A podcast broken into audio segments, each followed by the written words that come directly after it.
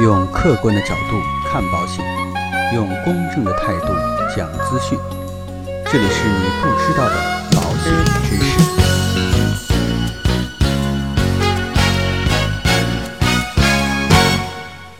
好，各位亲爱的朋友们，大家好。今天呢，就是大年三十了，在这里呢，也祝愿大家新春快乐。不知道大家今年过年是在哪里过？我身边的好几位朋友啊，在春节期间都选择去出国游玩。确实啊，现在过年的方式多了，旅游过年也是一种不错的选择。有几位朋友啊，也向我咨询起旅游的时候这些境外保险的事。今天啊，就借这个机会跟大家一起来讲一讲过年出境游这些境外险的知识，务必提前要了解。所以啊，外出旅游不光是准备行程，也要为外出旅游可能出现的风险提前呢做好相关的准备。首先呢，我们要明确，出境游只有旅行社的责任险，这是万万不够的。说到出国旅行呢，相信有不少消费者喜欢去选择跟团的方式。一般来说呢，跟团出游，旅行社一般都会有旅行社责任险。那么，是不是说明在这种情况之下，我们就可以安枕无忧，无需购买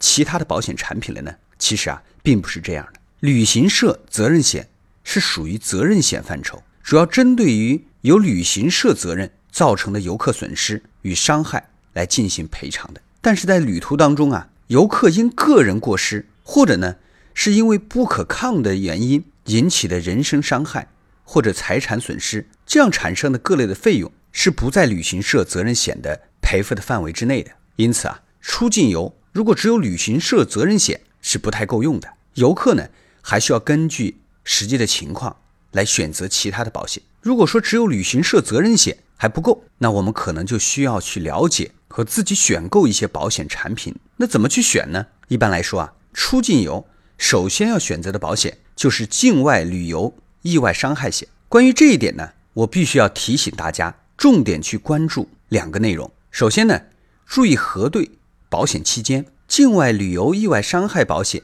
一般按天来计算，需要出境前来购买。这个呢，在购买的时候啊，大家一定要注意，购买保险的期间一定要不少于旅游的时间，甚至应该略长于旅游的时间，以免在旅游行程发生变化的时候啊，保险到期而失去保险的保障。其次呢，应该核对行程当中有没有高风险的运动。现在呢，不少的游客啊，都会去选择国外的小岛旅行，也有不少的人会选择潜水啊、攀岩呐、探险啊等高风险的运动。这个时候呢，我们就需要去关注高风险运动的意外风险保障，因为呢，有的境外旅行意外伤害保险啊，对于上述高风险的运动所造成的损失是列为除外责任的。如果遇到这样的情况，可以去附加投保高风险运动意外伤害保险。出国游玩呢，除了境外的旅游意外险之外，我们需要选购的保险产品呢，还应该有境外的医疗险，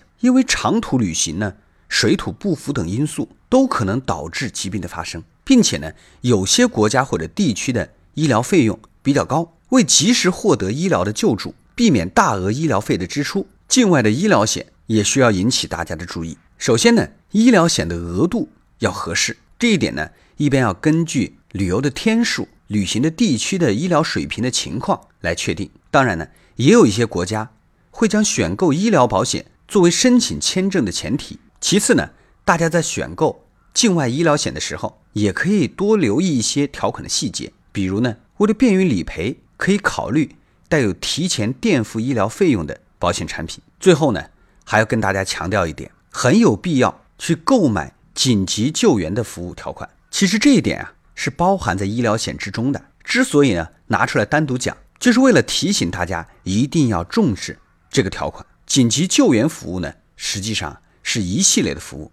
一旦在国外发生紧急医疗服务的时候，它也是最值得拥有的一个条款。它主要是指游客发生意外事故或者突发急性疾病的时候，可以拨打保险机构提供的救援服务电话，就可以获得紧急救援或者医疗服务。同时呢，保险合同还可以约定由保险机构承担游客医疗、运送和送饭以及直系亲属慰问探访。紧急搜救等相关的费用，当然在这里呢，也要提醒一下大家，由于不同的保险公司合作的全球救助的机构有所不同，救援的内容也存在差异。所以呢，大家在投保前啊，一定要认真阅读保险的条款，从而呢选择适合的保险产品。在投保境外旅游保险之后啊，被保险人应该随身记录该机构的全球紧急救援电话，以备突发状况下立刻拨打。投保前呢，也最好确认一下